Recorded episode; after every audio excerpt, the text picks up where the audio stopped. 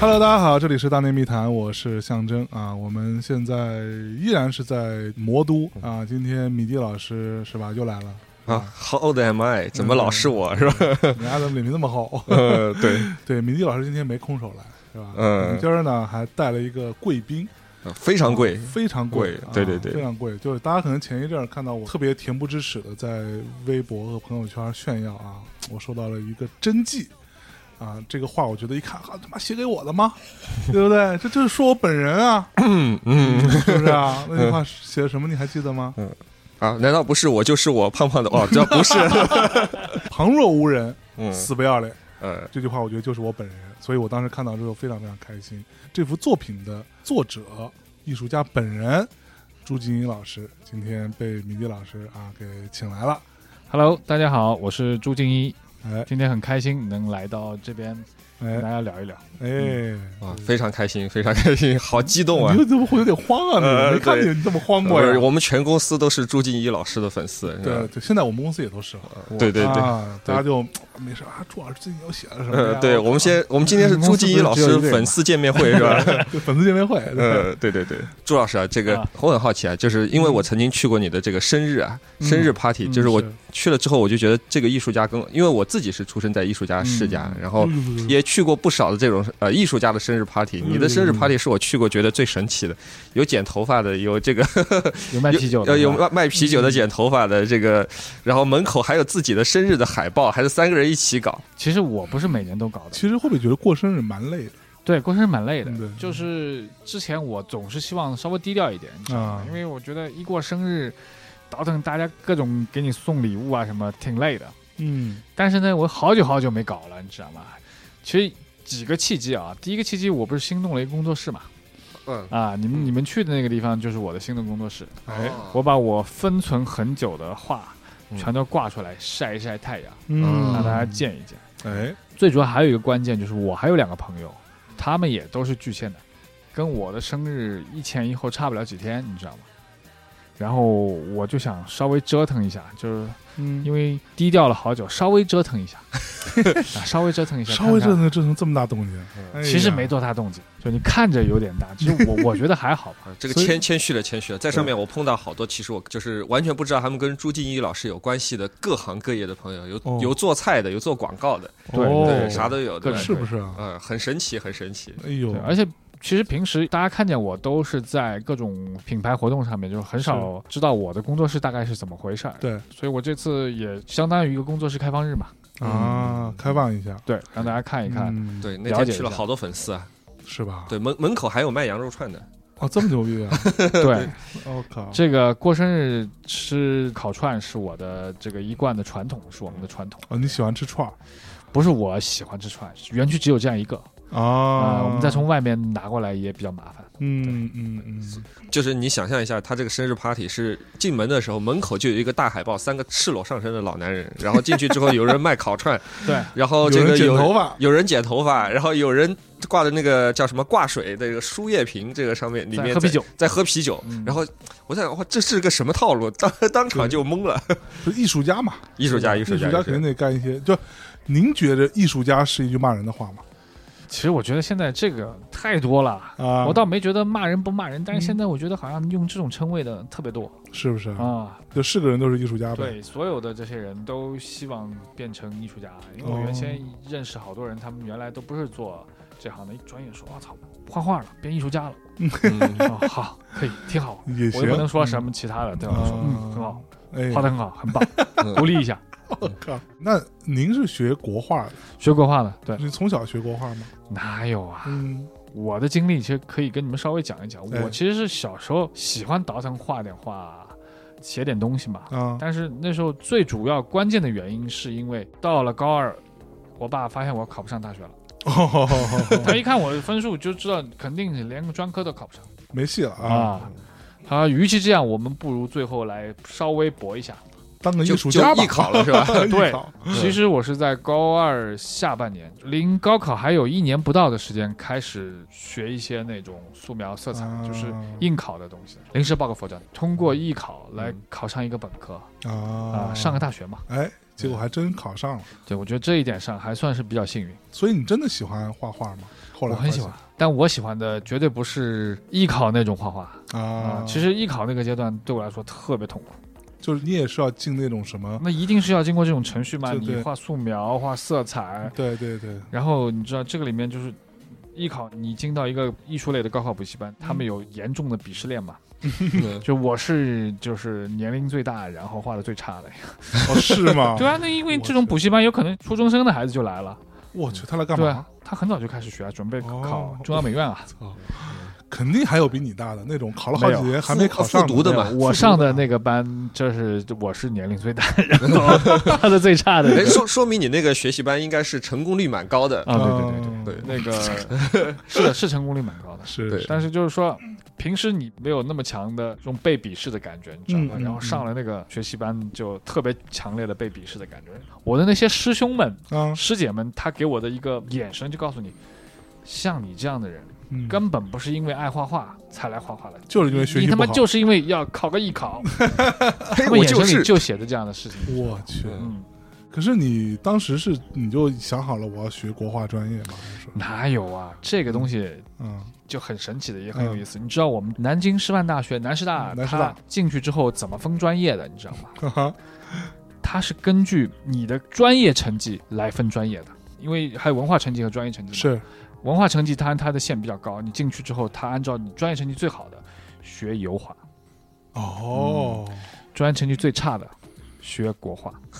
我操，为什么呀？哎这一但期是这播出啊个一其实是一个私底下不成文的，这没有人任何人这么说过啊。嗯 OK，但我知道基本上是按这么排的。哦为什？么这样？啊嗯因为油画需要的造型功底强啊。哦，嗯嗯，就是瞧不起我们国画嘛。国画就勾勾线不就可以了吗？哦，我其实当时就特别觉得被鄙视了。你知道吗是，不那那所以如果你专业成绩好，你是不是还不能选择说我不想学油画，我就想学国画当时其实我们那时候进学校的时候没有概念的啊？根本就不懂啊，嗯一群小孩很儿嘛懵懂的孩子对就告诉你你就上这个吧啊，啊行行行，就可以了，而且对都是从苏北啊各个地方来的孩子，嗯嗯你进到一个高等学府，你还讲什么话？老师让你干嘛就干嘛就行 了。你看看我们江苏多惨，啊江苏是是啊高考大省，这你就我跟你讲，我经常说我们江苏都是受害者。我跟你 说，我们随便拿出一个都到你们这种地方啊，我们哪个地方？ 我们也不容易啊，我们四川考生也挺多的呀。是不是啊？对，其实我当时特别想上油画班，你嗯知，道什么原因吗？为什么呢？因为油画班的男生就是少泡妞比较方便，哦，为什么？帅啊！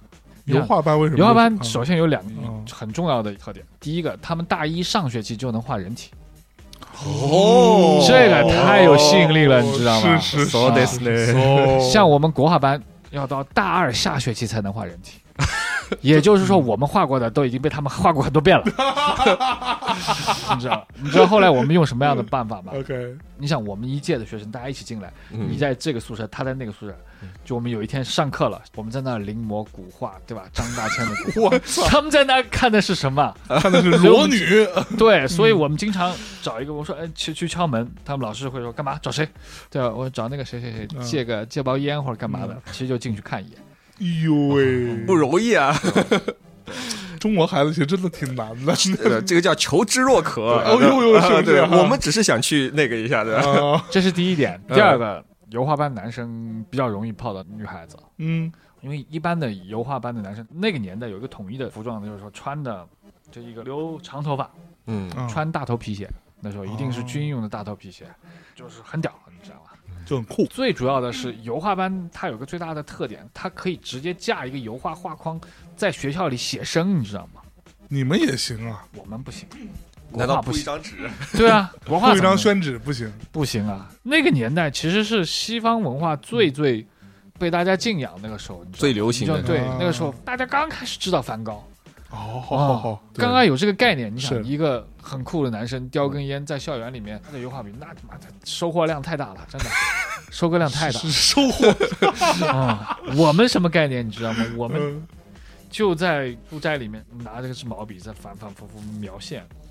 我靠你们还会学什么芥子园画谱什么之类的？当然了，这是必须的，必须学嗯这是必须。还还要慢慢去照着画谱上去描这个什么花是什么样的，果子什么对人是什么对样的。我对，其实那个时候觉得挺痛苦的，但是现在翻回来这么讲，我觉得还是特别幸运，真的特别幸运，怎么说呢？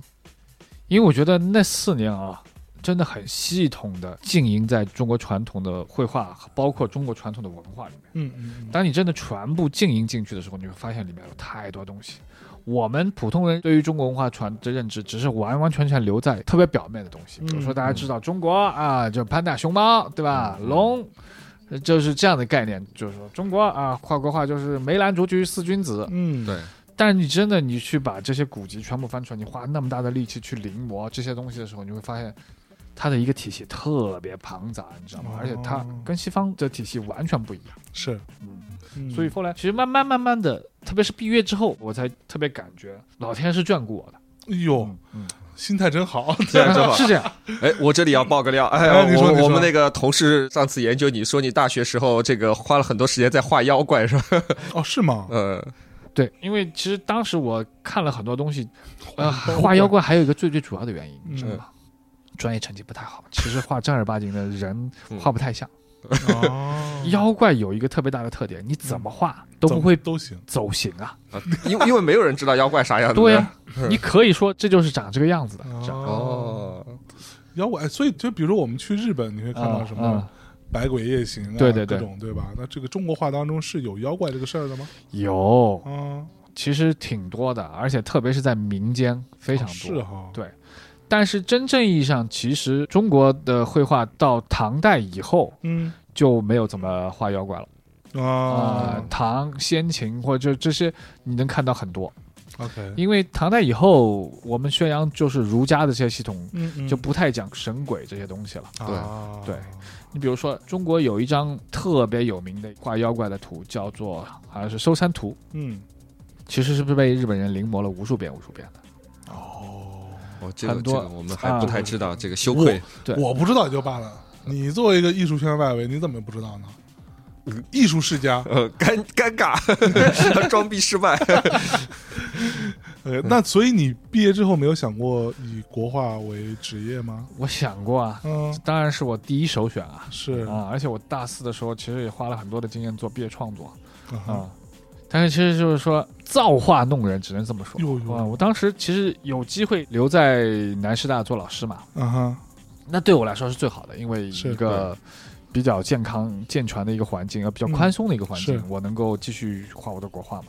而哎，且我你当还时能其留实留在校园里，哎，哦，那个时候我其实对于山水兴趣更大一点，你知道吧？毕业啊嗯创作都是画了几组山水，而且画的还挺受老师们的表扬的哎，啊，算是毕业创作，好像当时应该是我们班第一名吧。那哦你专业成学绩霸也也没有啊不专业好呀，哎，我对其吧实那四年花了进点力进气，步了很多。花了点力气的， OK，真的。你像那个范宽的、郭熙的很多的名作，我是都是一笔一笔临过来的，我靠，等大临。你看看，你看看你，我我当时还没上大学呢，我那然后呢？对，但后来就因为各种各样的原因，阴差阳错没有能留在南师大，啊，那没你能留在南师大，我就回了江阴了。是啊，我是江阴的嘛，嗯，这个就是天差地别。虽然也是在高校里做老师，啊，但是是环境完全不一样。嗯你失去了一个周边有很多人能跟你互动的这样一个创作的环境嘛。啊，对当然，你那个时候我回江阴，然后我自己也在我车库里面在那画画，他就觉得你在干嘛呢？挺傻的。你在画画，你疯了吧你？对是吧？嗯对，哎其实那个时候人特别需要一个氛围。你比如说你在师大待的时候，大家都画画，然后嗯对会相互给你品评。有些人说你画的不好，画的好，对然后你有各种展览可以去参参嗯与是嘛。回到江阴之后，你就发现你待在一个特别孤立的环境里面，嗯，父母也觉得你干嘛呢，对吧？你还不如多挣点钱。那一年我就特别特别抑郁，你就99变年成一个异类了，是吧？这个地方特别对异类。这就好像我前一阵儿碰到一个哥们儿，他说：“我说你干嘛的呀？”你是，嗯然后他说：“我是个诗人。”嗯，然后我就觉得哦，还挺牛。然后我周围所有人都觉得我操，这他妈是一傻逼吧，嗯就那种感觉，你知道吗？就是就感觉在这个时代有这个人，他本质是个诗人，嗯就已经好像不可思 议了。能这么讲也挺牛逼的。对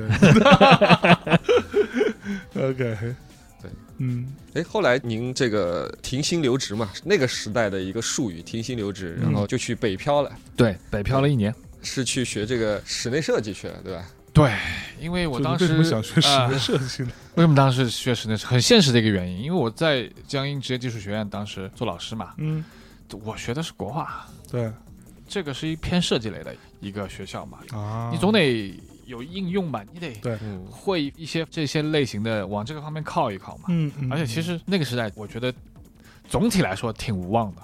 嗯嗯，就你觉得你学了那么多，你大学里去经营了那么多东西，最后其实出来没什么用。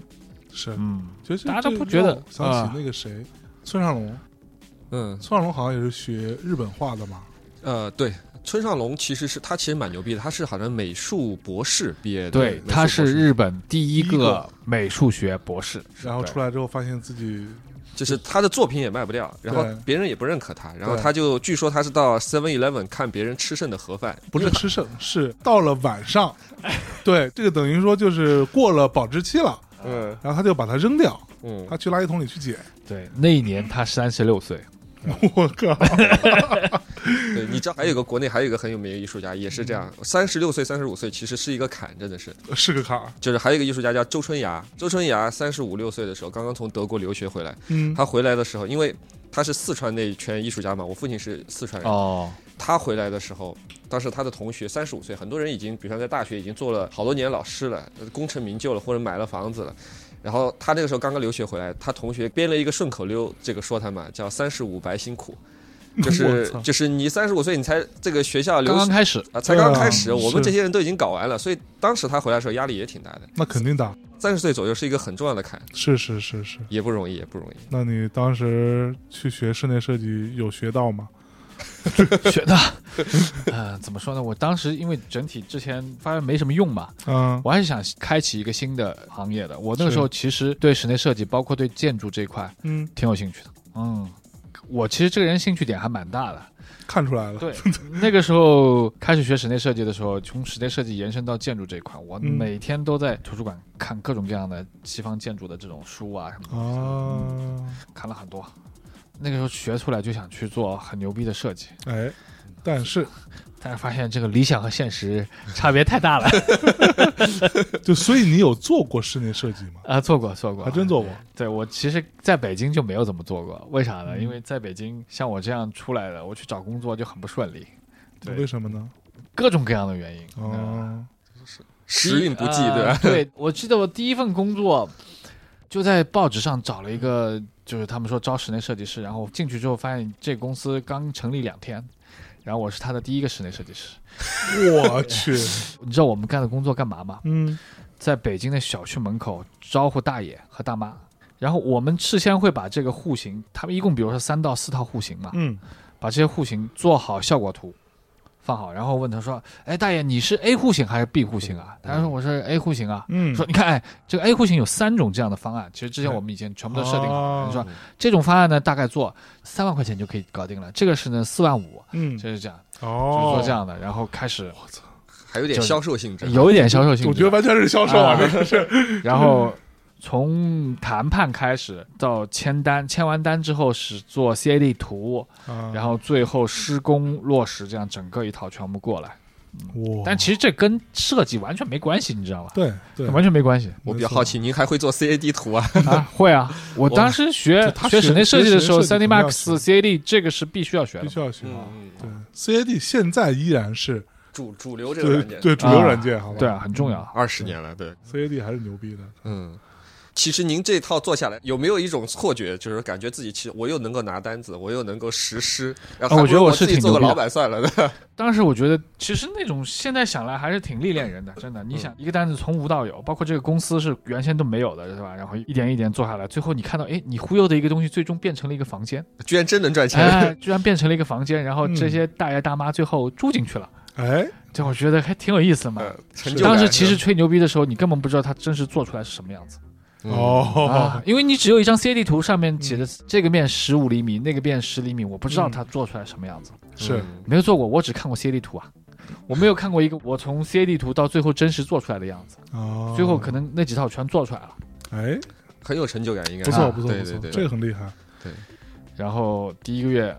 老板当时承诺我们的是底薪加提成，，提成是多少多少，反正我记不上了。我当时算了一下，我那个月应该有六千多。哦，零这这我这很是哪一年？零零零年还是一九？啊呃，哪一年啊？两千年。两千年啊，两千那那这哇还不，错啊，不还错，不，错的收入。，对，对，我给大家稍微讲一下我的收入做一个对比。我是两千零二年开始工作，零二年零二年不算了，有那有时候还在实习啊。零三年我的薪水是三千一个月，当时已经在北京是可以生存下去了，然后你还可以租房子啊，偶然打个车啊什么的。嗯对，所以他那会儿你看，嗯我零四年是三千 八，我还没说完比呢你。多我说我估算下来是六千多，对啊，结果拿手更多 但了。是对吧？但是拿到手就拿了个底薪，哦，为啥呀？因为老板其实就是个骗子，我操！他用各种各样的方法。他说：“啊，你看你做的这三个户型，这个王大爷其实是我亲戚，你以为他妈他做你生意的啊？要不是我说，这王大爷你能拿得下来啊？啊，我操！这个李阿姨原来住我隔壁的，哦，看我的面子，啊都看我的面子做你的，哎呦嗯做你的这单活的，你以为都是你拿下来的？后来什我一么气人之下我就走了，你知道吗？这第一个月，嗯老板的目的达到了， 对老板就是都已经要拿你到走了 对，嗯，第二个月我又去了一家好像专门做那种高速公路上那个收费站的一个公司。还有这种公司啊，哎呦，专门做收费站的，嗯国对企他专门做收费站，他肯定是应该是有跟这种高速公路建设有点关系的嘛。是是他专门做收费站，嗯，挺有意思。然后我当时进去，我觉得这家公司好珍贵，挺牛逼的。我操！我第一家公司就是个草台班嘛，对吧？嗯，啊第二家公司你是第一个我看设计 师全部都是苹果电脑，很牛逼。然后大家都默不作声在那儿干活。哎呦，感觉特别高，对，我高觉得端我大操气，这回进了一个很好的公司了。哎，然后一个月下来，我连苹果电脑都没碰到，我 操，那您在干什么呢？材质啊，才彩纸，对为什么要彩纸？ ，CAD 要晒图嘛，晒很大很大的图嘛。哦，晒完了之后，不是啊要最后裁成一本本子嘛？啊，裁成一份大的那个，我就嗯干这活儿，不让我 碰。我去，哦啊，这个当时心里有没有默默的说，老子以后他妈自己买一个？苹果电脑没想过这个，我就觉得挺失望的，你知道嗯吗？就是说我裁了一个月纸，他都不让我 碰电脑。你找我来干 嘛呢对呀、 ？OK，然后又做了一你个又月走了，又走了。对，这个钱拿到了吗？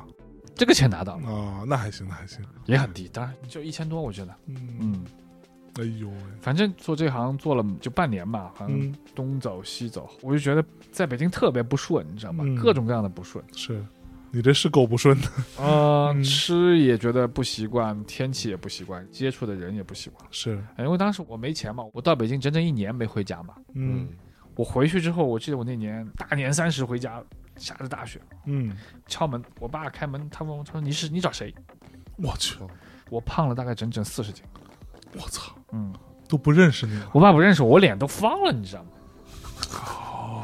什么叫打的你妈妈都不认识你？啊 就是这么来的，我靠！啊、脸都方了，是嗯我自己没有感受，啊因为那个时候每天都很累，晚上九点半下班，下班之后就是猛吃啊，对啊，吃个吃宵完夜，十一点钟左右倒头就睡啊就，困了呀，吃完啊之后而且就吃累都了是饼啊这类的东西，你知道吗？ 对，都是主食。嗯哎呦，整整胖了大概太不容易了三四十斤，对。嗯，被北京打了一记耳光，变胖了，对吧？ 肿了，对其实那一年就是狠狠教育了我一下吧。我本来想北漂一下吧，看看有没有可能性。是那一年就把我打击得很深，然后嗯我就老老实实又回我们江阴去做老师去了。哦，好好好，嗯哎，那个时候其实北京有这么一波艺术家，有很多人跑到北京，像什么宋庄啊什么啊之类对对去对当那种职业画家。我去看过，怎么没有想到加入他们的行没列有？我在北京的时觉得候太，苦了。我去看过了解一下这样的。我一看他们的东西，嗯，我觉得如果让我这么干，我宁可不做艺术家。我去，嗯，为什么？就他们状态是第一什么，个我觉得一波艺术家都住在一起，你知道吗？嗯，这绝对是一件特别不好的事儿。嗯，为什么呢？因为其实这些人其实相互之间都有很多怨气的东西在里面，你知道吗？啊，对，再加上他们的交流的环境都是那样的一个环境，嗯嗯嗯最主要还有一点，我兜了一圈，我发现这些人画都很差啊，啊、我去，这他们这种水平，还好意思在对啊，我想我虽然那个时候没有做什么作品，但嗯我其实觉得这波人做东西都不行，都不行嗯， 你看，嗯啊、幸亏你没跟他待着，真的对，我就觉得这个气场不对，因为我有个朋友认识那边一圈人嘛，嗯我也是有这种想法的。是，我去兜了一圈，我发现不行，我不能生活在那种状态。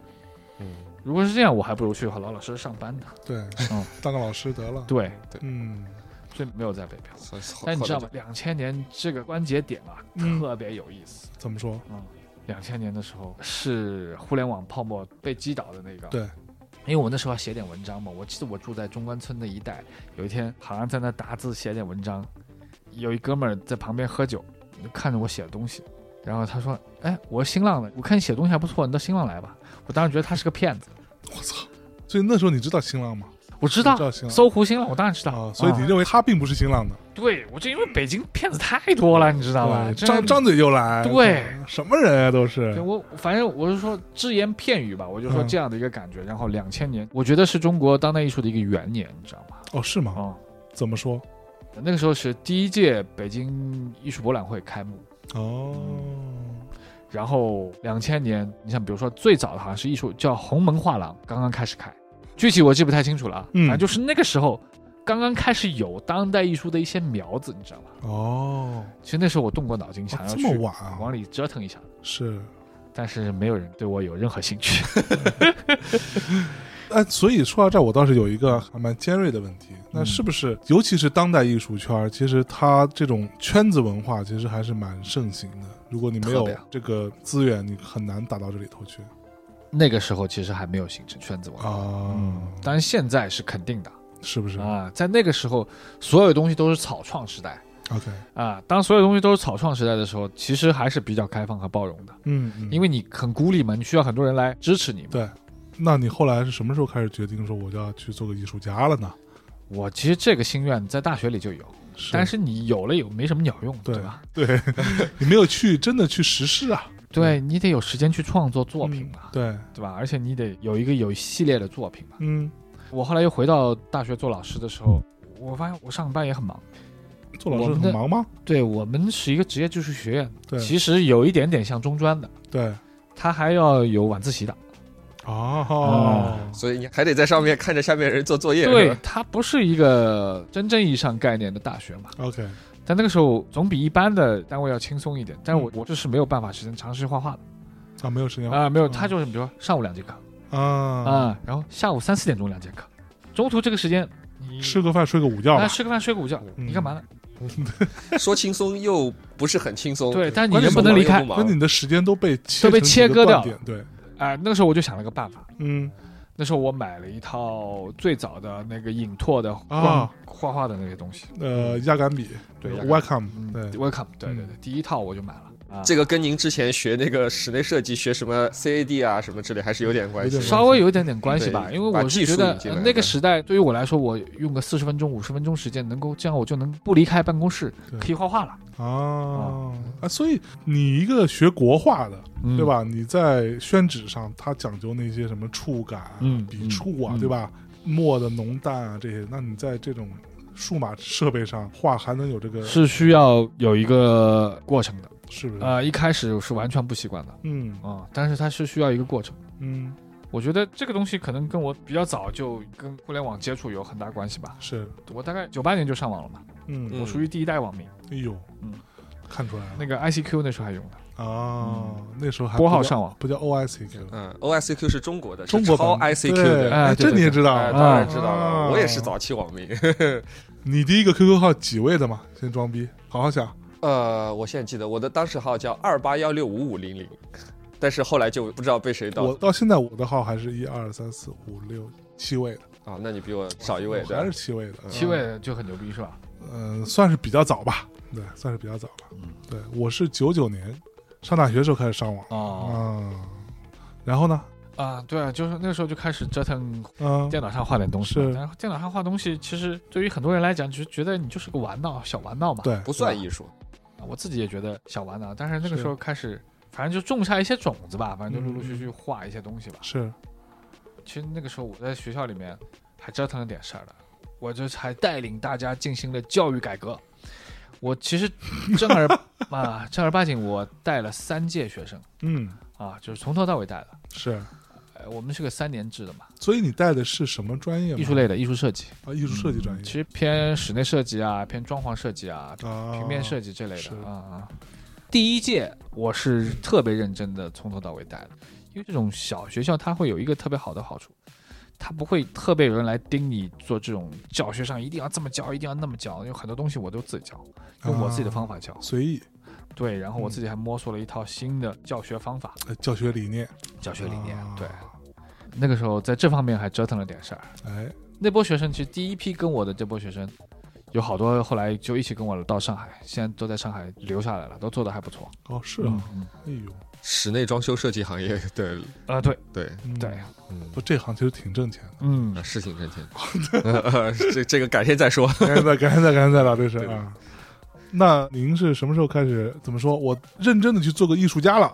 这个事儿是会有，比如说某个时间点吗？还是说是怎么着？就这个，我觉得很多人应该很好奇的。是的，我觉得其实我好像并不是这样的。那啊哈，嗯，其实画画和艺术对于我来说啊，在很长一段时间是排遣，就是你你寂你寞有，嗯，你有很多事情你并不如意嘛，对吧？对，比如说被女生抛弃了，对对吧？比如说你没办法跟你爸妈沟通，对对？吧？嗯比如说也没什么钱，嗯，没办法出去旅行，对吧？是反正各种各样的。是比较现实层面的但是你最终你可以抓到一个那根救命稻草，啊，那根救命稻草它能够把你救回来，嗯嗯嗯就是你画画，你去做创作。嗯嗯，你说内心那根弦，说你特别想做艺术家，那是有的。但是在那个时代，在那个时间点，你是很迷茫的，你根本看不到前面有任何可能性。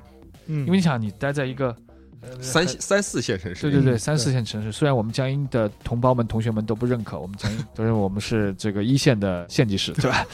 对，但但的江确阴是一市现在还是县级市吗？呃县级市，对，它是属于无锡的，哦，江阴跟淮阴是一回事儿吗？不是一回事。淮阴在苏北啊，哦，江阴是在苏南啊。哦，这你这么一说，我们江阴的听众会很愤怒的，你知道吗是不是啊啊？江阴人都很自豪的，哦，而且江阴人特别不鸟无锡人，嗯有有有有有，谁都看不起呗。对这个可以下回再细说。但我就告诉你， 江阴有几个堡你一定要知道的：哎，华西村、哦，哦，哦肃然起，敬。肃然起敬，肃然起敬，牛逼还有一个牛逼啊，海澜之家。 哦，那肃然起敬，肃然起敬，呃， 男人的衣柜，这对吧啊个啊我们要，我要为我们江阴值得哟自牛豪逼的。牛逼对牛对逼对，，肃然起江敬。阴还有一个很有名的人，就是朱敬一。哦，牛逼牛对逼牛逼对牛逼对对啊对对，肃然起敬，肃肃然 起敬。再说一个，应该你们听过的，就是刘半农、哦，刘半农，刘天华哦啊，，都是江阴人。嗯牛逼牛逼牛逼，嗯，就是很多人，就比如说我就收收到过这样的私信，嗯说，嗯、我相爷我很喜欢听你们节目啊，但是呢，我觉得自己呢很想做一个艺术家嗯嗯嗯，啊，然后我该怎么办？对我应该怎么去做个艺术家？然后看到这种东西，我也想说，哎，是个好问题。艺术家是一个工作还是一个什么？就他要怎么去达到对对对那件事情？我觉得其实这个里面有一个很重要很重要的问题，不是说你做不做艺术家的问题，嗯而是在于这个东西你真的到底喜不喜欢。啊，嗯最后你能不能成家，不是你定的，是天定的。哦哟，真的，我觉得是这样。嗯嗯，但是你在这里面，你如果获得了愉悦感，其实就很好了。是啊，就你就获得了愉悦感。我觉得我获得了愉悦感，我获得了嗯救赎，你知道吗？哎呦，啊我记得有有一年，嗯，反正也是各种各样的事情，就阴差阳错，反正就是特别郁闷，你知道吗？对，那个学校里的领导啊，反正再加上家里面，我有一年十一的时候，那是放整整七天的。嗯，那十一在家里面，我一天都没出去，是而且我就是差不多只吃一顿饭吧，嗯啊七，天，我在家里面在画画，而且我是当时在画，在学的是那个，那跟毕加索唱反调那哥们儿叫什么来着的，我忘记他的名字了。我很喜欢他的东西，嗯嗯。我十一在家里面临摹他的东西，然后去看他的传记，在自己在创作。 o k 其实不需要很长时间，就那七天，嗯，就那七天，你就觉得你好的得到了滋养。是啊是，我为什么会有这种经历？就是我大学的时候曾经也是有过，你比如说一个星期，嗯我去临摹郭熙的《西山行旅图》。啊，那一个星期，就是完全废寝忘食，你完全忘掉了这些东西。你去看郭熙，你想郭熙在那个年代的，嗯对吧？他怎么去构建他的世界的？是为什么山是这么大的？为什么这个村是这么一点点村出来的？嗯其实你在观看他的时候，你是找不到答案的，啊，但是你要去走进他的世界，是，然后其实你不用去想太多的东西，嗯嗯你就跟着他走，一点一点。当你真的完成的时候，我把郭熙的整个一张画临摹完毕之后，嗯我不觉得我学到了什么东西，其实当时就很盲目的在那画。嗯，然后画完之后，过了两个星期，我开始画一个扇面的时候，嗯突然之间我就发现我画的很好了。哦，哎呦，就是这就个不感觉知不觉之间得到的是吧？得到了一得到点了东西，对对，就他就是说，某种状态下，你不要很刻意的，你说啊，我这一笔到底怎么表现，那一笔嗯到底怎么表现？嗯，那个时候其实也没有什么干，就他就是傻傻的，你就觉得啊，他这一笔是这么撑的，你就这么撑吧。其实他会在慢慢的这种过程当中给你传递很多的东西，有很多郭熙的这种话，《西山行旅图》，嗯，我可能到了前两年我才明白它里面为什么是这么弄。哦，就是一直到现在都还在那个悟的那个嗯过程中啊，对，有的时候我就觉得他妈为什么他画这么大一块石头，这个人这么小，然后他为什么做这么大体量的这些东西？嗯，你不真正还原到他那个环境里，你是无法理解的，是真的是。而且是老师也没有办法给你讲那么透，对，这个东西是很难讲。对你只有全然的去投入到它里面去，你去嗯跟他在一起，然后你才能够真正的感受到是他的东西。就我虽然没有这种悟道的感受，但是我在大学的时候也有过这个经历，因为我也很喜欢画画嘛，嗯呃我也很小开始练书法。然后我在大学的时候有一次，我记得是大一还是还是大二，我忘了，反正就比较初期。当时算是我主动提出分手，跟当嗯时的女朋友，但是分手之后呢，我就很痛苦。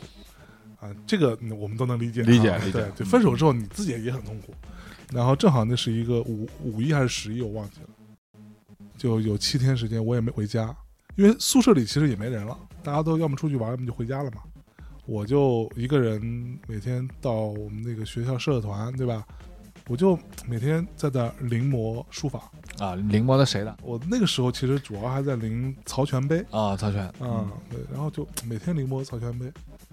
然后其实周围也没有人的时候，你就非常安静的状态，你就听听音乐啊，就一直临摹。然后在那七天过程当中，其实什么事儿没干，嗯你就是每天在写字儿、写字儿、写字儿，然后中午出去吃个饭，下午回来写字儿、写字儿，晚上困了就睡了，就这样。然后这七天给了我挺大帮助的，虽然说我没有悟什么，但是我觉得这得到了很好的一个治疗。现在这个有学术名词的嗯，叫心流，叫什么心流？心流哦，对啥意思呢？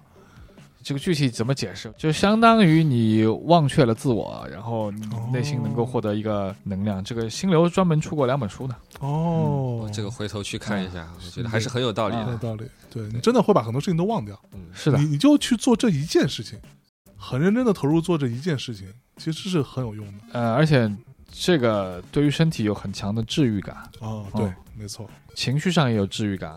嗯，你看，就为什么说这些很认真的匠人，他们其实生病的不会生特别大的病对，啊啊、是。呃因为他们长时间注意力特别集中的时候，它会产生心流，嗯，这种心流可以达到相当于物我合一的一个状态嘛。哎，然后你为什么会突然之间去做书法这件事情？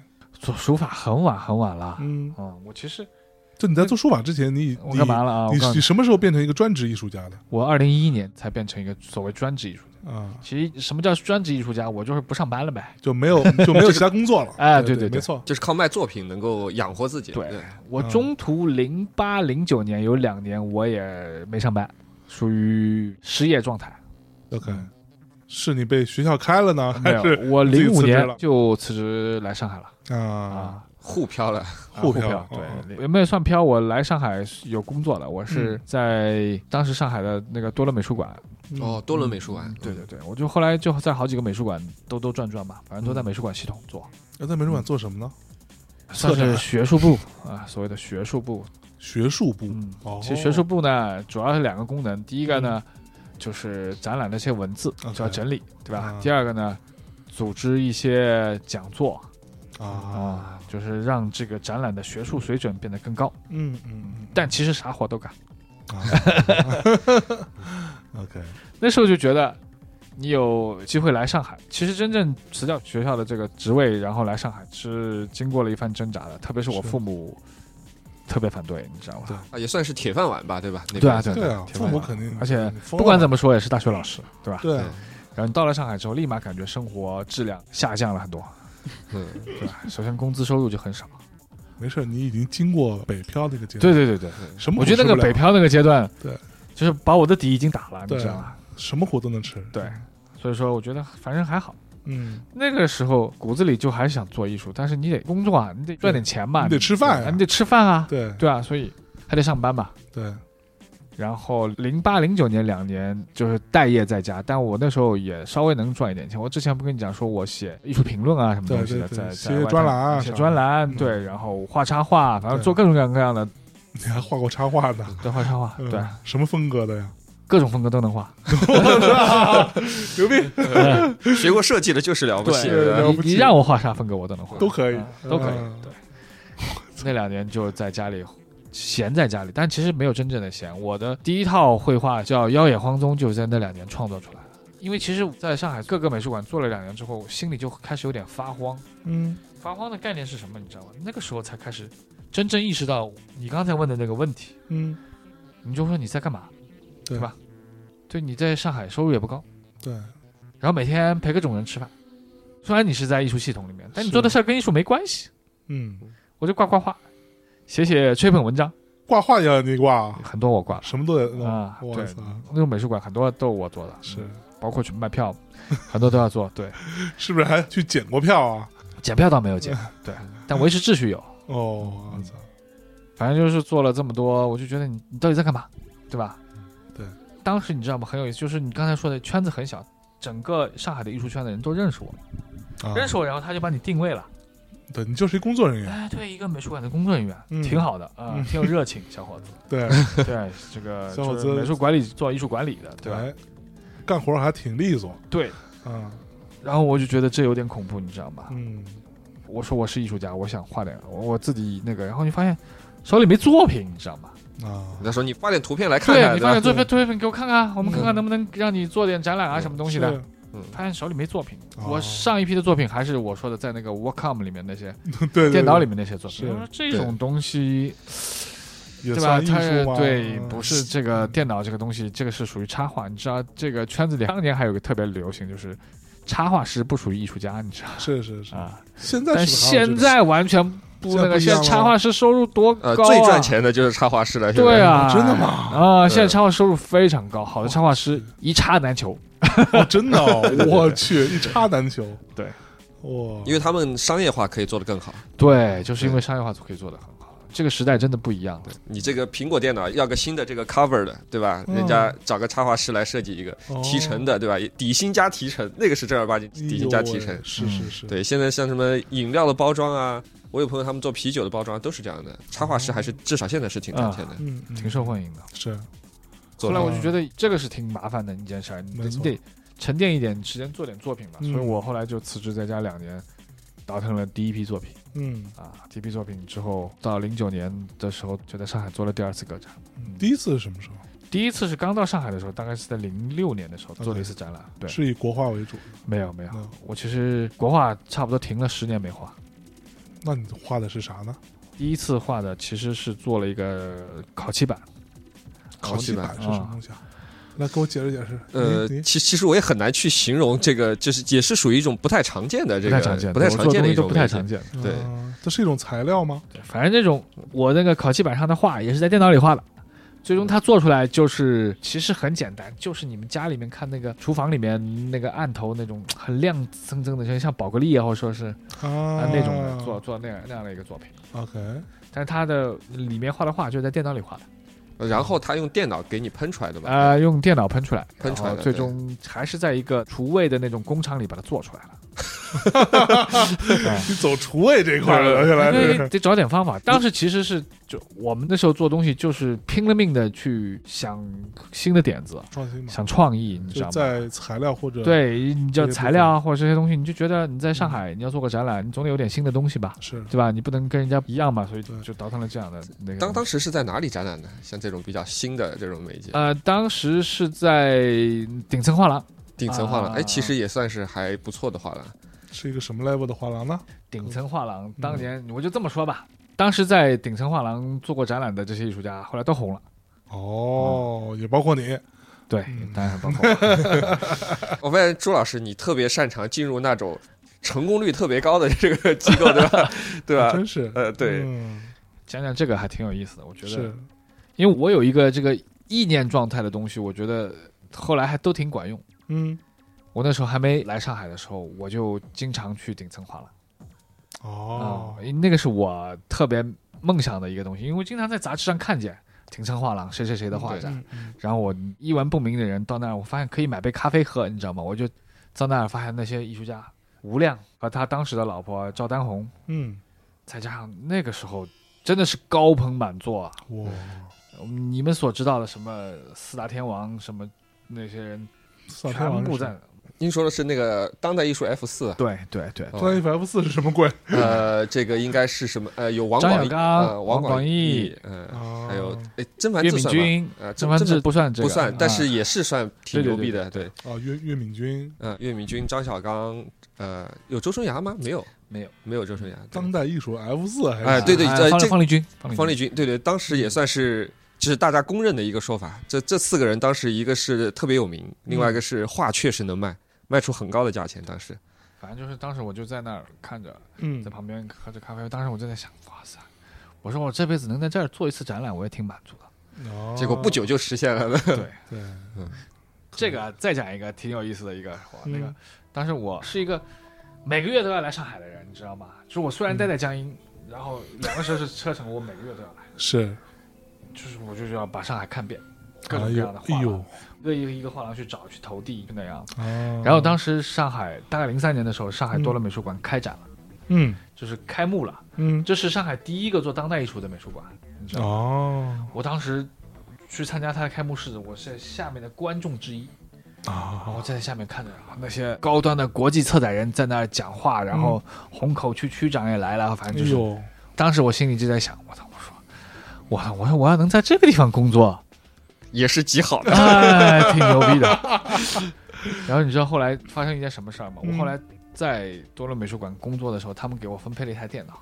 哦，我在拿到电脑的时候，这个以前有人用过嘛？我拿到电脑在那儿，在那看图片，刷一下我就看到一张开幕式展的图片上，里面有一个我，你知道吗？我操，这个我作为一个观众在下面站着，我操！我当时看完之后，我就他妈热泪盈眶了。我命运之子，靠啊！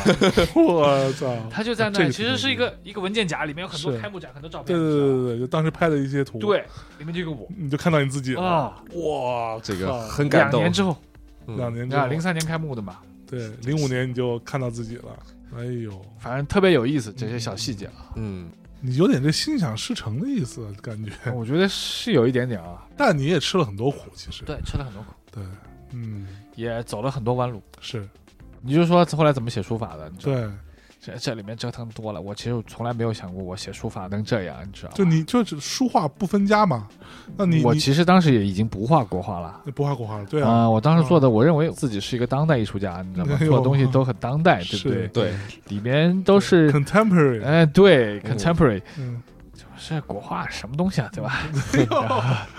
我当时就想，我就不想跟大家说我学过国画，哦，反正就是画油画，当时也画，嗯然后做装置啊，反正折腾。那个时候不大家都这样嘛，然后对，老觉得因为经常会有一些我们的前辈啊、嗯啊师兄啊，我们是说跟我说，小朱，有人叫我小朱，小小朱朱你不能画画，画画已经很过时了。嗯，嗯你要做当代艺术的话，画画真的没有希望了。你要做装 置，做装对做做装做置行为做行做为影像，做多媒体，做行为，啊，要那样弄。你做过行为吗？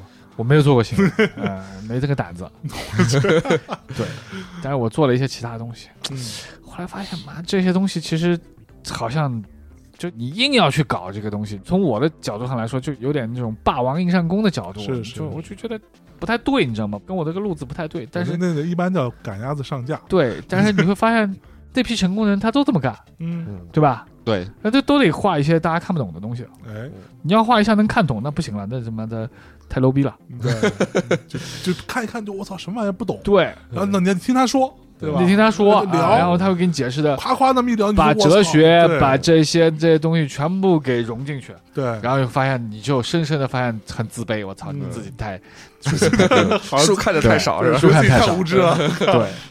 嗯，那时候我也倒腾了一些这样的东西，后来发现这个真的太累了，是，就是说这自己不太会倒腾这种东西。嗯，然后那个时候你会发现啊，周边这些朋友画画的，他们都有画廊签了，你知道吗？是，不管怎么样，这个展览还能卖点画，就我卖不了，嗯，知道当时没有画廊要签你，没有任何一个画廊要我签我，靠，你知道吧？当时不是还有顶层吗？ 顶层其实他做做展览，他也并不做真正他不签做的签了，嗯对对啊，而且啊那个顶层后来没多久就关了，嗯，做完你之后关了呗。差不多就这个意 思。对，就我去找了很多画廊，而且那个时代其实你知道吗？我经历那个时代正好也是波动特别大的。嗯，你知道零八年之前，那个画画你就像印钞一样，你知道吗？有很多油画还没干呢，放到墙上就被拿走了。哇是操零八年是吗？啊那个时候经济发展特别快，啊！啊，零八年那个时候，所有的这些艺术家都头脑发热，嗯买房子、买哦车，要进军北上的。我身边大概有十个人，就是当时卖了一批画之后，开始贷款买房、买车，然后跑哦北京去了。我去，然后经济危机以来，啪一下，啊我操！是的，所以艺术家要跟画廊签约，都要自己去找到，这个每个状况不一啊样，有一些画廊他会主动主动来主动去找一些，当然啊这些画廊主动找，他们会找出身名门的人。啊，所谓出身名门，你可能是央美或者是啊国美毕业的，是是对吧？是然后那一定要年龄轻一点的嗯，啊，像你这样八零后的就不就就八零年的就不行了，没戏没对戏对没。戏当时我我到上海的时候，我都已经三十了，对啊！嗯其实对对他们来很说多画廊嗯有一些人他干脆不理我，然后稍微其实好一点的，他就可以很暗地里跟你说说，呃，朱先生不好意思，其实你你的作品我们挺喜欢的，呃嗯这是一句客套话了啊。对，然后就说，首先第一个，嗯，你的年龄已经不适合了。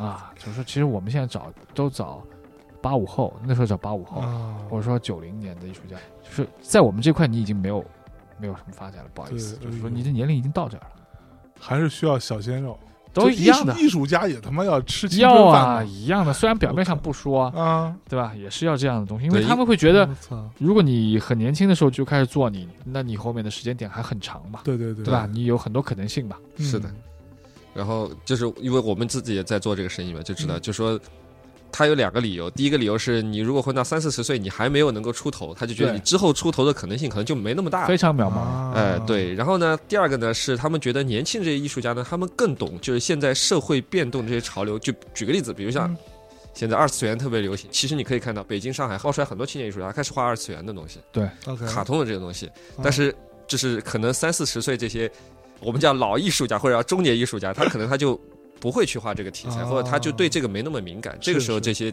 机构他可能他就他就出于这些考虑吧。 OK，嗯，对那个时候有一个标题的叫“八零后艺术家”，像我那时候去的时候，人家说我们现在只做八零后艺术家了，你不是嗯八零后艺术家，你算你了，就哎，对你你们这个时代已经过去了，我操，深深的伤害了我，对对对我对对，靠我会觉得妈的被遗弃的那种感觉啊，太多了。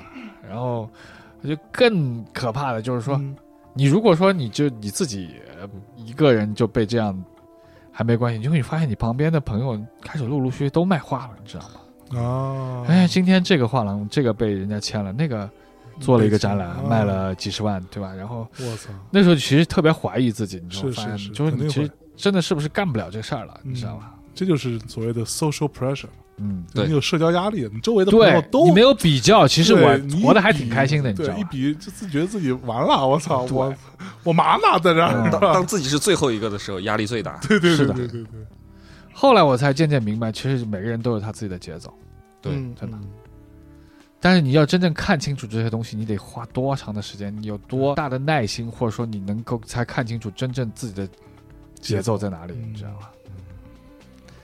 那然后 呢？突然好沉重后 面然后对，后面其实我后来做了一批东西，我也花了点脑筋，我做了一个叫哦立体的墨系列，那个东西对那批作品出来还蛮受欢迎的啊， 啊，那批东西其实是它算是在技法上面做了一点创新吧，嗯，从新材料和技法上面做了一点创就新。怎么？创新给大家讲讲？呃，它是把那个热熔胶把它融化了之后，嗯呃，树脂把它融化了之后，把它拉丝，嗯，最后做成的那个。山水啊石头加山石类似那样的概念，它就是哦把一个二维的东西变成三维的东西。哎，是不是上次您生日的时候，我们好像看到了有几对张对对这对种对哦对对其实是不是可以理解成《食神》里头周星驰啊， 有有点那个感觉，啊用那个那拔个拔丝什拔么拔拔丝丝的一个然后什么差不多拔拔出一对个，对对对对，是是那个那个劲儿是差吧？不多。对，那批东西其实受欢迎就了就开始陆陆续续能卖一些了，你知道吗啊，然后陆陆续续能卖一些，然后后面就有一个香港的画廊，其实也是我自己去找的，嗯就我跑到香港一样的道理，我我是拿着画册一家一家画廊去递，然后被人家赶出来再去递这样嗯哇啊，最后哎很神奇，我走到一家画廊之后，嗯有一个老太太啊，看了我一下我的东西，就觉得挺好，嗯，然后她很爽快，她说明年给你做个展览吧，嘿我操，这么我说，当时都不都嗯激动的我都不知道找到北了，你知道吗？虽心然那里个画想廊说是不是又是骗子？ 对，后来我就跟这画廊一直合作到现在，哦，嗯还是很感激他，是吧？对，还是很感激她这。是知遇之恩啊嗯，对吧？牛逼，但但现在后来的那种画廊的模式也不是先前那种模式了，画廊的模式它就是你把东西放在那儿，那卖掉他给你钱，是你知道吧？对。嗯但不管怎么样，有一家画廊愿意做我的个展，对吧？嗯已经很开心，心 了。对，已经很开心了，我觉得。是，哎呦，然后那个时候其实还赶上一些中国的，就是正好是酒店业的二次装修，酒店二次装修，嗯，嗯算是酒店业二次装修的一个潮流吧。我们中国的酒店那时候就开始就陆陆续续要做一些中国风了。哦啊，然后我那个时候，我的我的这些作品就开始，呃，还大家会觉得，因为大家在做中国风的时候，肯定不会把梅兰竹菊再放进去，是他们是肯定要找一些稍微新一点的东西对嘛。对对，然后我，他们就很多人就挺喜欢我的东西的，哎陆陆续续开始，开始能能卖一些了，你知道吗？嗯嗯嗯，那时候我就没有那么大的经济压力了，啊嗯，那时候卖的也不贵是吧？不贵，嗯，，对，但是就一年卖个，反正就是说卖个几张，这一年你就可以不用相对不比较踏用实了，对对对，稍微踏实一点。嗯嗯嗯嗯，这我还没有完全想到写书法，对啊，对还没还没写出，没有，我其实写书法完全是很偶然，很偶然的，嗯哼，就是我其实不知道，反正我知道朱军老师就是因为他写书法这个事儿因为书法在网上去传播就特别快，特别快，然后对而且他写的内容都很，这个我们之后再来慢慢讨论。对，对，但是可能就是你自己都没想到，你是因为写书法这个事情，我完全没有想到过这件事嗯情。哼为什么现在很多人问我说你有什么规划什么东西？嗯我现在我越来越不做规划 了，真的。心里想说他妈规划也没用啊。对呀、你规划有个鸟用 啊！对对啊，现在变化太快了，我就我是嗯就不做规划，然后你就坦然的把眼前的事情做好。啊，你想我当年做了多大的规划，我嗯就想花了多大的脑筋，你知道我在想，我说啊，我跟我当年的想法你跟当年吃的所有苦都是因为你在规划， 对还真是。对我跟所有的这些艺术家一样的，嗯当时的目标就是一个，呃，威尼斯双年展，对吧哎？呦看能不能进威尼斯双年展。其实很多人学不学说，术目标这个就事儿学术目标嘛，嗯进威尼斯双年展。这很严肃的这个事儿，对啊，当然找腾各种各样的东西，怎么能弄这样的？当然，我也是一个就是属于这种一会儿倒腾点这种东西，一会儿嗯再倒腾点那样的东西， OK，瞎玩。嗯我就中途反正后来陆陆续续开始画点水墨画了嗯啊，啊，又恢复水墨了，对，差不多十年没画水墨画，然后嗯恢复画了。画、嗯那个时候，其实相当于我转了一圈回来之后，我发现手法更多了、啊啊，我开始觉得哎，很多东西。然后很多业内的人是看到我画的这些水墨，就觉得特别不一样，就不知道我怎么画的， 不知道怎么画出来的。哦他问我第一个问题说：“这是怎么出来的这个效果？”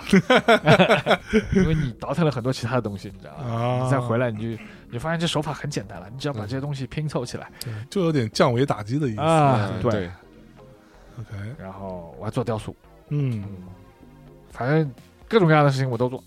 就什么都玩一遍，现在就觉得比较游刃有余了。啊对，对吧我还做过比特币呢，我 操你还是不是啊？啊！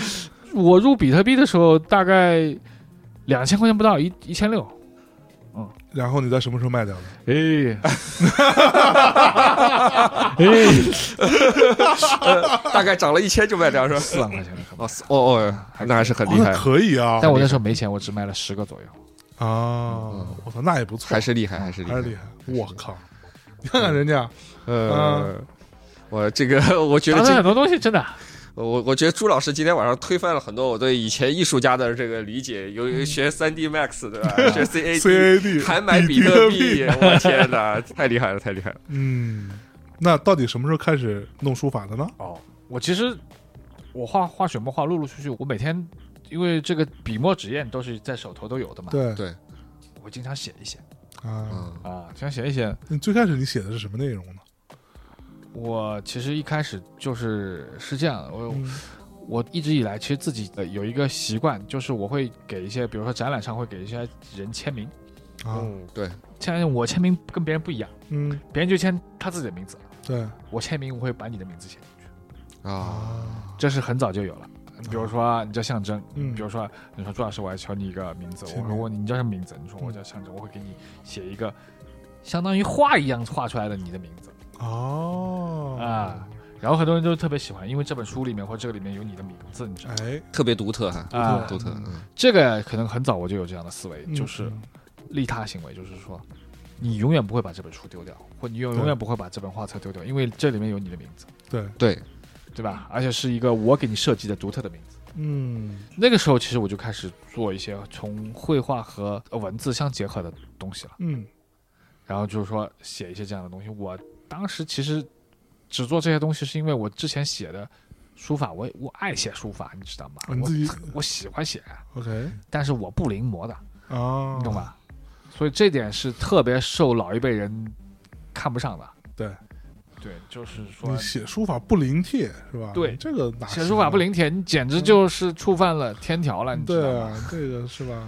就你半瓶水就出来晃荡，然后对啊瞎折腾，就很多人这么说嘛。对， 所以我就就特别不好，不在一般不在公共场合干这些事儿， 偷摸，对，就就躲起来了。你知道吗 OK，躲起来写这种东西。嗯然后其实大家熟悉，很多朋友知道我写这种怪怪的小字的，你知道吗有一些人过来也会求一点嗯这样的字，我就陆陆送啊，陆陆续续送。随便送，嗯嗯我什么时候开始写字啊？我告诉你，其实有一个很重要的，有个契机特别有意思。嗯，反正有一年我去福州福州啊，福州是我前妻家里，啊哦，奇了怪了，妈的，去就四天，嗯，四天都下大雨，哎呦，那个雨不是一般的大，就不能出去，你 知道吧？对啊，不就能只出能门在家里了。啊，嗯然后我的这个丈人丈母娘都是画家，啊，他们一个画油画，一个画国画。嗯，然后家里我说干嘛呢？你又你又出不去，又出不去，然后嗯，我跟他们交流也不是很多，虽然是都是画画，然后我就在那儿倒腾他们的宣纸，他一我那四天把他那一卷宣纸全 部都倒腾完了，用完了，用完了。对，最后我挑了四十五张嗯，带回去了。啊，那四十五张应该算是我最早期这一批书法的内容。嗯，而且你知道我第一批四十五章的内容写的都是什么吗？嗯，红衣法师的东西哦啊，，因为我挺喜欢红衣的东西，是文是字是，嗯不光是它的字，而且它的内容也有不一样。因为他，我觉得他对于佛经的研究比一般的人都深，他写的那些内容，说明他认真看过佛经的，是是，嗯他和他认真研究过的，不像一一人家一上来就写个心经啊，或写个那样的对东对西。对对，所以我觉得他写的东西都挺好的。就是我写内容的时候，第一批其实就是写的写的红衣的东西，你知道吗嗯然后就用的我很怪的那种字写，啊，然后发出来，发到网上，大家觉得哎挺有意思，挺好，挺好看，你知道吗。是，啊然后后来有人来，有一哥们儿那天喝了酒，他可能遇到什么事儿了，他跟我说，嗯你给我写个字吧，嗯大家都是很免费写的嘛，就说 说你给我写个字，嗯，然后说写啥？他说妈蛋的世界，我们要加油。他也不知道从哪里看一个东西，我就给他写了妈蛋的世界，啊，我们要加油，对，他放在网上，我也放在网上了，嗯我也放在朋友圈了，是，一下子就我他妈我那看看留言好多啊，我说写的很好啊，什么什么什么，嗯爆了，哎对，爆了哦，报了之后呢，我那时候其实是参加了那个逻辑思维，逻辑思维你知知道吧？我知是道他们的老铁罗杆铁杆粉丝哦我操，嗯你是逻辑思维的会员是吧？会员，我早期会员，哇第一期你开始哎是就参加他们线下社团那种？没有是没有线。上的，线线上上的他们就有做那个逻辑思维的那个，看让你交钱的那种，就是嗯，就当时还是一个很重要的一个一个事件嘛，哎，对，就好像是一天好像好好好几千万的收入，嗯就是预交会会员费，哎，会员费，对我你也第交一了，嗯第一期就交了，哇靠，嗯我是铁杆粉，可以。现在后悔了吗？没有啊，啊，你你我觉得觉老？我觉得非常好，我觉得他有很多东西给我带来了非常多的，就是说想法上的改变。嗯我后面再慢慢跟你们聊啊，就是先聊这件事，因为我我参加逻辑思维之后，其实是会员有一个福利，嗯就是你可以一年之内你有一次在他们那个平台上，就是你可以做一次发起一次活动。对。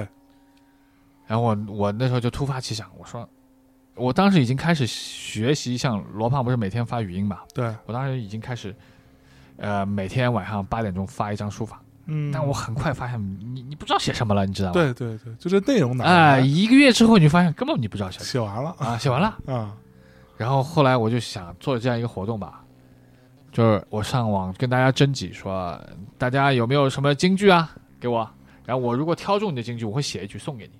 啊！然后我把我的微信号放在，我哇操塞，那那不就够爆大了？嗯爆了！是 我当天在日本，在这他那天刊出来的时候，我在日本，我记得非常清楚，啊哈哈，没有几分钟就加了一千五百人吧， 哇，这个太可怕！然后微信马上就把我封了啊是吗？啊！我一个星期之后微信才开通 的，哦，以为你是微商是吧？对，反正他就觉得有问题，你知道吗？嗯对对对，这个是属于不太正常的啊，很不正常。哇一下子一千五百人，嗯然后我把这些人一个一个加回来之后，一个一个加好之后，很多人提供了各种各样的金句，当然其中百分之八九十都是比较土的，对啊， 是但是我告诉你，每一个只要给我提供金句的人，我都会写一张送给他，一千五百多个你都写了，反正当时写了蛮多的。我操，这些就是他的铁杆粉了。这就属于所谓我们叫原对，种你知道我种子用户嗯对对对，我最初在这一千五百人加我之前，我大概就两百人，啊，微信最初就两百 人，对，你的社交圈子也是蛮窄的那个时候，对对，然后这一下就很多很多，嗯嗯，然后就开始反正就开始日更了嘛。是然后为什么会后来说到逻辑思维呢？其实嗯因为我一直画画嘛，我也是听各种各样的东西嘛，对就听逻辑思维。通过听逻辑思维，我知道了 K K 凯文凯利，啊，凯文凯利真正意义上凯文凯利对我的影响特别深。就是一一千千个一千个人理论嘛，嗯，其实这不光光是一、一千个理论，嗯，嗯，他直们说的几个现在已经用用烂了啊这个对梗，比如说降维，降维啊，比如说连接，嗯然后免费嗯，OK，啊，这些词语现在我们就觉得听得挺烂的啊，嗯但是真正意义上，其实我在我当时没有一个人用在艺术领域里面。嗯，哦，这你是这个牛逼，以互联网思维做艺艺术，术啊，嗯算是的。所以其实很多人都不了解，就这块到底是怎么回事。你比如说，第一个降维，嗯，降维我是怎么做的？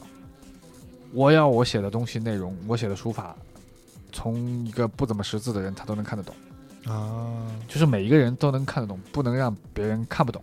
这文字一定要让别人看得懂，嗯啊这在书法界就是降维，嗯，你说对吗？对对你说吧，很多人就觉得我写字是为了抒发我的性情，你们对嗯看得懂看不懂跟我没什么关系，是但我一定要让大家能看懂。就是要强调可读性，对，第二个我的内容其实是我是希望，因为我都是我自己挑的，或者有些是自己想的，我就嗯觉得，首先第一个就是能够和这个时代相关联的 OK，啊，这个很重要。你不要嗯说的这个文字还是唐代的这个意境，就没有意义。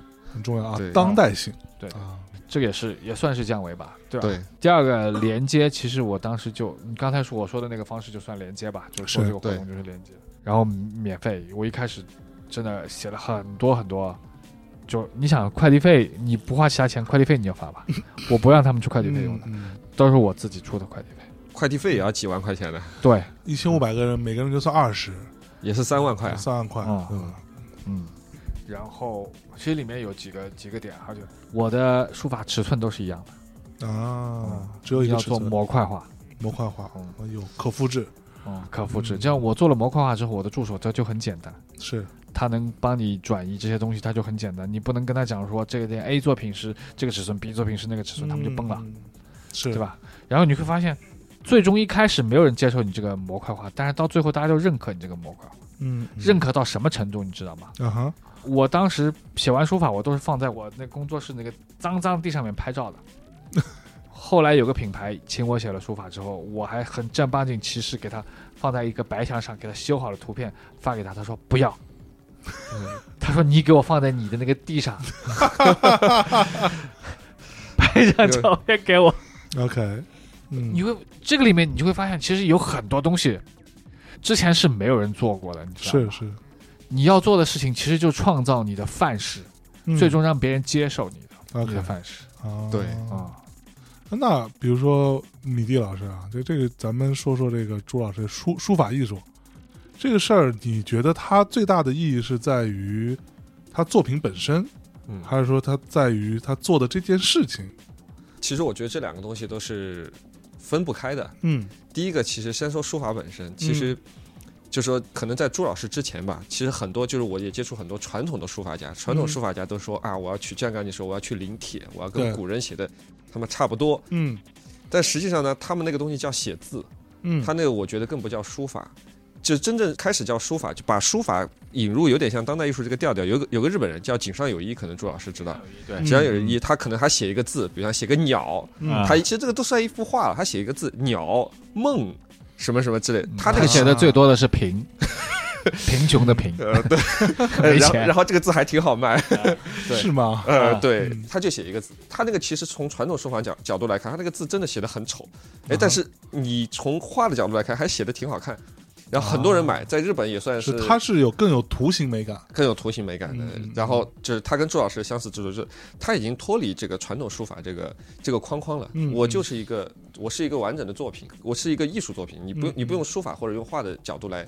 约束我，这是我觉得朱老师的作品也有点这个调调。另外一个我觉得更有意思，今天跟朱老师，以前我觉得朱老师，呃，就是以前我跟我同事啊聊，他就算一个网红艺术家。其实嗯我觉得不能用网红艺术家来形容他，其实他整个这一套运行的这个模式，其实非常互联网的。我个人觉得，嗯哦他用互联网的东西来，比如像刚才说的，啊这个一千人理论，这个之前我几乎没有在任何一个哪怕做当代的艺术家，从来没有听懂过这个东西。是 K K 的这个什么一千人理论啦、嗯连接啦、降维打击啦，这个作品在一开始其实它有点像那个时代，就是我们这个时代的村上隆这种感觉。嗯嗯 OK，就是我一开始可能商商业很重要，但是我利用商业商业的一些思路，嗯运营的思路，我来运营我的作品，我不排斥商业，但是商业变成我可以运用的一个工具，我让更多的人了解我的作品，我让更多人来传播我的作品，嗯，对吧？对就是现在还有很多艺术家说啊，你要我签个字或者画个什么东西，就要卖好贵好贵的价好好贵好钱，贵他们是希望自己单幅的作品就要卖很贵。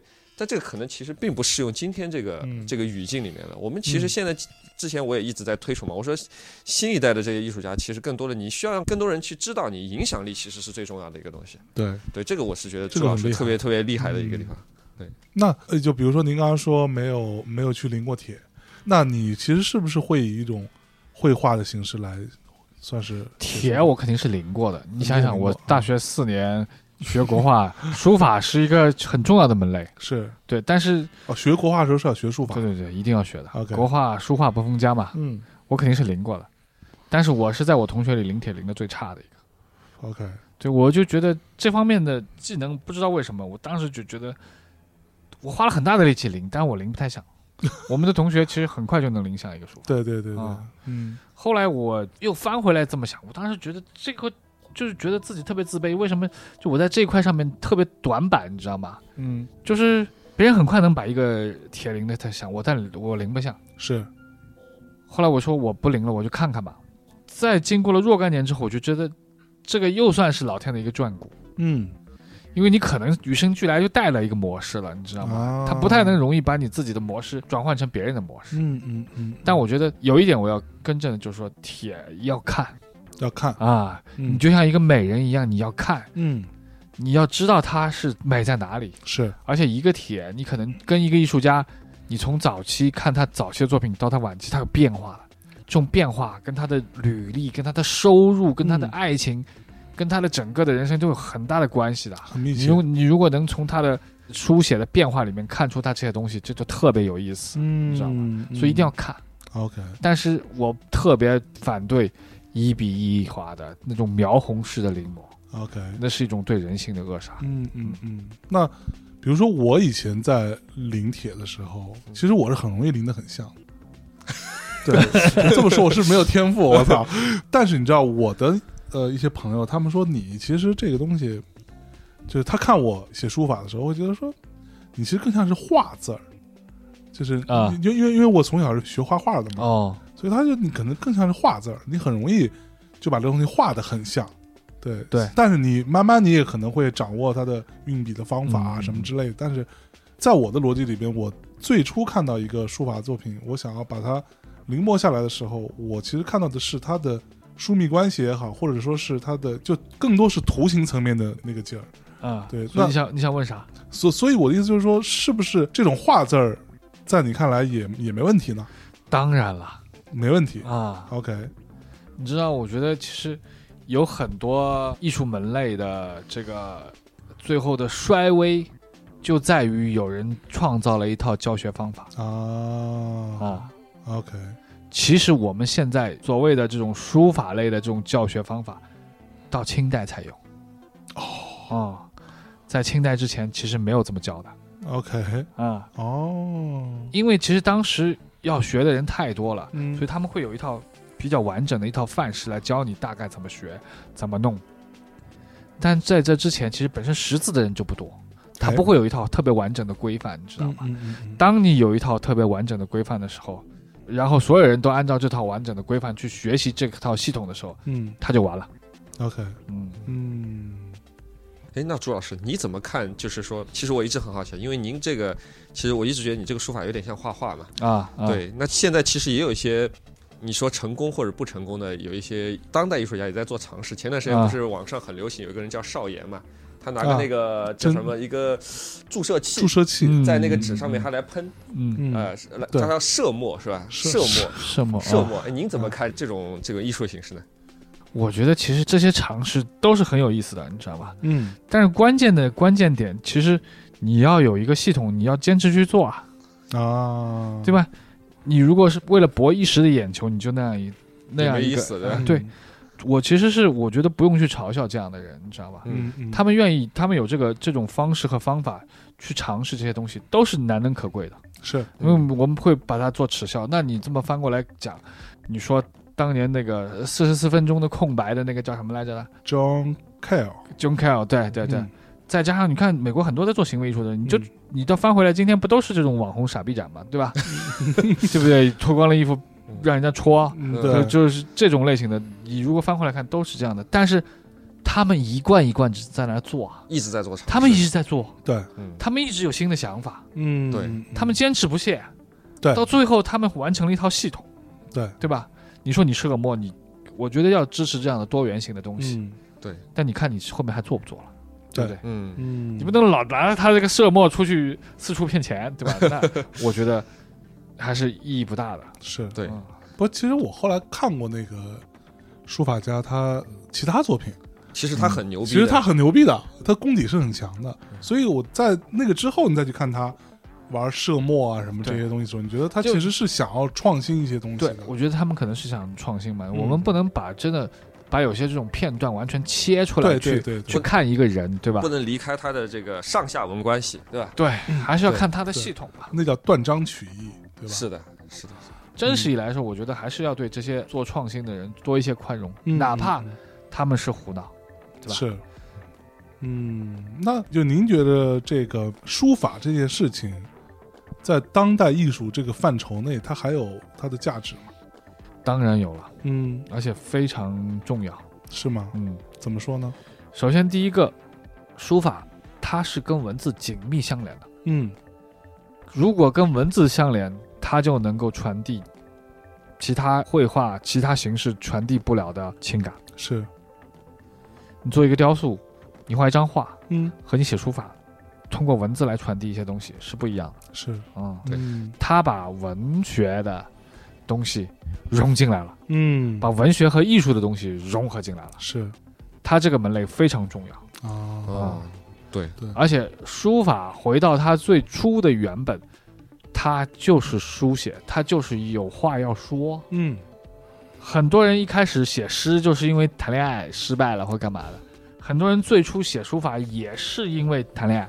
失败了，为什么会在这个节点上呢？因为你在那个节点上，你人特别需要用情绪来表达一些东西。嗯，需要抒发。对啊，其实我那会儿，在我很年轻的时候看过一本书，我都忘了那书叫什么。当中有一句话是让我印象非常深刻，他说：“书法是中国文化核心的核心。”我当时就觉得真假的，对吧？但是时间久了之后，我其实慢慢能理解这个意思。书法在中国人看来是特别高的一个、嗯一个东西嗯，它它某种程度上高于绘画的是，啊、 嗯，而且可能是中国人独有的。呃，那对不是你看，我不知道，你看一下西方的书法，他没办法玩出中国这么多花样来。啊、不一定。哎，你我这个那你我也不能我也看愿闻其详。愿闻其详。首先，你看阿拉伯文字，啊嗯哈，我不知道你把阿拉伯这块归属于哪一块啊？嗯，嗯阿拉伯文字千变万化，这个还真没研究阿拉过。伯文嗯字，不，那呃阿拉伯文字是阿拉伯数字嘛？呃，我不知道怎么归纳这一块 啊，嗯啊啊就是你去看呃印度人的书写，包括伊朗人的这种嗯，经文里的书写，嗯他们本地有很多书法家，哦有很多书法家，而且写的每个人都不一样。但是他们有一个特色，他们用的笔都是扁的对，啊，嗯扁的笔。变嗯得，我们初看，就像我们看每一个可能。看每一个非洲人都长得一样一样，对吧？就是你去看这个伊朗人，比如说波斯的文字啊或者类似，嗯你就觉得长一长得一样，但是他们其实也有他们的书法家，而且书写的模式都不一样，嗯啊千变万化。哎呦我在 ins 上 follow 了好些做这个书写的人，嗯嗯，你就你仔细看，你就会觉得也有很年轻的人，嗯他们能把这种这种文字做的像图案一样漂亮，然后嗯里面还有含义哦哇，，嗯这个真是从来没有研究啊、过。这一点嗯我觉得千万不能就作为一个中国人妄自尊大哎呦，啊。不过就是我在，因为我在北京，我不是以前住在牛街嘛，嗯然后我有时候会去那些餐厅，我发现他们其实那个穆斯林的那一套，他们也是有自己的书法体系，有，就是我说的穆斯林，就，对，就他们是用也是用扁的笔，对，它非常复杂，它整很个复杂，整个它是用字来构成，反正因为我也读不懂那个字嘛，在我看来，我只能看到图形层面，其实是蛮牛逼的，它图形对和含义完全结合在一起的。对，嗯其实是蛮牛逼的，就是而且你知道为什么他们嗯这块的东西会那么发达吗？嗯，因为在这个伊斯兰的教义里面是不能出现画像的，对，就他们是禁止崇拜偶像嘛，对所以他的神是没有具体样子的，嗯，就不像比如说你你说呃耶稣对吧？那他有一他个他有一个形象的，对大家都默认就是那样子的，嗯长头发、大胡子对吧？那对瘦瘦的嗯，但是在他们那个体系里面是没有的，是你你不能禁止造像，嗯就不能出现图形。那么他们所有对于艺术的探索，对于形式感的探索，全部都融在文字里了，你知道吧？哦，哦，这个有意思，有意思，这个这个值得研究一下。嗯，厉害。那您现在您的书法作品好像卖的也不是特别贵啊，哎，我不知道对这个贵与不贵的概念，反正我觉得嗯，还可以嗯吧。你觉得还可以？就是就是你你会有想到说我是不是少写一点，然后让它单价更上去一点？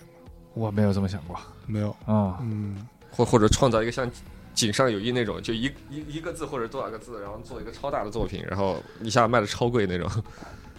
那我觉得这个从出发点本身就有点问题了，就是说，你如果你写的时候你就想 卖着，那我觉得哦对，因为其实还是有的时候你想，你有一个动机，你比如 说，嗯哎，你想写，我有的时候特别想写一个大版的书，那我就去嗯写一些，你知道吧？是是是，对是，我还是说那句话，嗯就是这个东西，最终这个价格这个东西啊，其实也是你定不了的。就是你说你想卖一个特别贵的那东西，哦不是你能定的， ，OK，对，真的。哦，就你反正把作品做出来就可以了。嗯，嗯，但最终这种，比如说我们像到拍卖会上面那么高的价格，嗯嗯最终其实已经跟艺术家本人没有太大关系了。是是是的，嗯，真是的的。所以不要去想那么遥远的东西。 ，OK，嗯，嗯，嗯你说我从现在的这些作品，其实就是这个价格，当然也是从零开始一点一点开始涨起来的啊。是，我自己其实是觉得还是有一点挺欣慰的。我觉得我直接面对的我的客户，我直接对面对的我喜欢的人，嗯，他们愿意出这个价格把我的作品放到他们家里面去，对，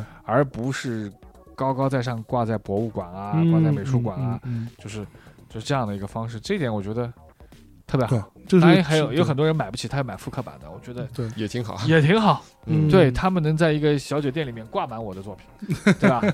都是跟吃喝玩乐相关的东西，嗯这不就是真正的艺术进入了普罗大众嘛，生活对吧嗯？对进入生活嘛，是嗯，这点蛮重要。其实我那会儿我就在想，我说像朱军老师这种，现在名名气这么大是吧？那其实他可以有很简，我本来觉得可能有很简单的办法，就是我少写一点，对吧？我可能我就说我他妈每年我就写写三幅字，那是不是价格就马上就能就上到一个很可怕的体量，嗯，对吧？可能结果反而还不是，我猜测 可能还不是。嗯其实你看我的这种整个的操作模式和方式，我就是那样，我就属于偏草根型的，嗯，嗯对我不是特别精英意识那样的人，是是嗯嗯嗯，我还是希望能更多的跟别人连接嘛。对对，就对你说的那种方式，就是待价而沽了嘛。我啊只做这么点东西，你的这种说法其实就是个当代画廊圈的这样的一种一做种模式嘛。啊对对一个艺术家一年只能出这点产量的东西，是然后他就这很维持在一个价格上面。我觉得他某种程度上已经背离了艺术最本质性的东西。嗯一个画家一年画多少东西是画家定的，啊，不是说控制他的画商定的。现在都是画商定的嘛。嗯对告诉你，对我已经买断了你的作品，你一年只能出二十张。对，应该是艺术家定的。他如果画得快，他为什么不画一点呢？多画一点呢？他对应不该对能能画两两百张，你让他画呀。对啊，而且有些人其实嗯画不了他那些东西，他会拼了命去赶啊。哦嗯，每个人的工作方式不一样啊，对对吧？有道理。对，嗯他违背了他产出这些作品最原始、最原本的一些东西了。嗯嗯嗯。那现在如果你以一个专职艺术家的身份，嗯，你觉得你过得开心吗？还不错，那算是你到目前为止的这个人生过程当中最开心的一个时间段吗？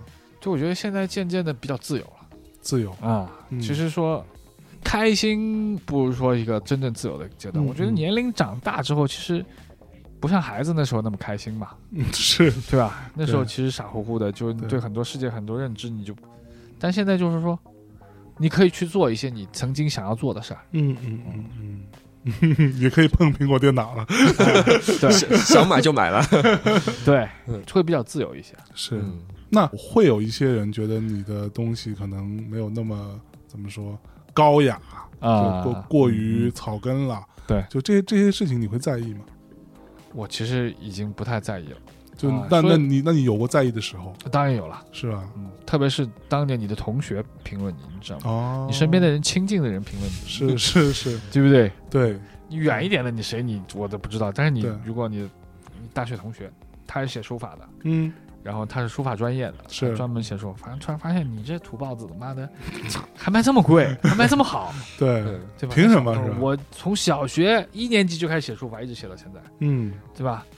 篆隶草我全能写，啊、就是你这神马东西，嗯这太多了。是， 嗯，很多人就会来，就很多之前会莫名其妙的人说，你现在赚钱赚够了吧？看来是，你你 就管啊我赚了 吧？那你赚钱赚够 了吧嗯？可以不要写这么恶俗的东西吗？啊啊，真会有太多了啊啊！嗯我靠！所以因为你知道吗？我那会儿我经常说，我说我们音乐圈儿吧，嗯也特别他妈的有那种文人相亲的劲儿，就是互互相看不上。后来我一朋友跟我说：“我跟你说，你们这你们这圈儿算比较单纯 的，你说艺术圈儿那他妈的简直是对水深火热啊对，呃，那鄙视链多了去了。对对，我靠！ 有一种鄙视链最高端，就是除了我之外，别人都是 屎。我也碰到过这种艺术家，是是吧对嗯对对，那所以你会有鄙视链吗？我不知道，我我当然我也会有我很不喜欢的人，对，对但是对嗯没有一个什么所谓阶层吧。 ？OK，啊，我有一些人我也不是很喜欢嗯嗯，啊。我觉得我看朱老师这个劲儿，其实他的我觉得艺术创作的概念哈，其实蛮蛮民主的，就他是一个非常民主的概念，人民的艺术家就，人民艺 术家，真的人民艺术家，就就是我我的初衷。我并没有想做一个就是那种高高在上的，我就妈的束之高阁，嗯，对吧？嗯必须要怎么怎么着，奔着那个东西去了。呃，我还记得他当时那个之前送我那那幅字的时候，他不是拍了张照片嘛？对，那个照片也非常非常开心。我觉得他就是一个，我首先自己很开心，我做这个事儿我我很快乐，很放松，很放松，嗯，嗯对吧？然后我就写一些我觉得有趣的一些内容，把它写得漂漂亮亮的。我觉得这个这点其实蛮蛮难得的，其实是一定程度上打破了我对于当代艺术这个圈子的一些看法。他在当代艺术圈也算异类，嗯 是不是啊？ 不是应该这么说，嗯，。我已经被当代艺术圈踢出圈外了 排除了是吧？对，我不在当代艺术圈里面了。我靠对，是吗？我不敢说话。或者说还翻回来这么又说这么一句话，嗯我从来就没有进去过。 OK，那所以你比如说有没有什么话对于那些比较年轻的艺术家或者想要成为艺术家的年轻人去稍微，虽然说我们说啊，不要随随便便给别人指点人生，但是我就想说那句话来，嗯， 我觉得年轻人都是老师啊，正儿八经。嗯啊、因为你会发现，我其实经常，我有一些九零后的助手，我其实是不太敢嗯跟他们灌输什么想法的是啊、因为你会发现他们的很多的想法，你得去重新认知。 OK 这个世界变化太快了，是，嗯，把他们当做我的老师挺好的。哎呦嗯，这心态，你看看人家，好棒棒，对，德艺双馨嗯啊，这这个是是是会变化快，你嗯有的时候你会发现，完了很多东西你都不会了，你都不知道了，对吧？但对他们很快他们都知道值是怎么回事儿。嗯，可是这种你觉得你不会或者你不了解，你会焦虑吗？如果说是，其实倒不是焦虑，因为这个世界变化太快了，你不可能是所有东西都都要用对到。但是你，你有的时候你创作过程当中需要这块东西，你还是嗯哼得去了解一下嘛。对对对吧？嗯，嗯比如说我之前跟哔哩哔哩合作，啊哈我对他们有什么什么 B 站啊跟跟有跟跟塔牌游戏相关的东西，其实嗯我之前就没有玩过塔牌游戏嘛，啊哈我得去了解一下，那塔牌游戏到底是怎么回事是啊？然后为什么他们竟然把葛饰北斋变成了一个大波美女？这是我很接受不了的，因为我很喜欢葛饰北斋。嗯 OK 后来才了解哦，其实这个葛饰北斋，他是画的葛饰北斋他女儿哦，啊哦，他女儿可以变成大波美女嘛，对吧？ 呃，这不是？那你会不会觉得说，呃，当下所有的意义都在被消解，都在被解构？你会有这种感觉，我觉得变化是非常非常快，是不是？嗯，变化真的太快了。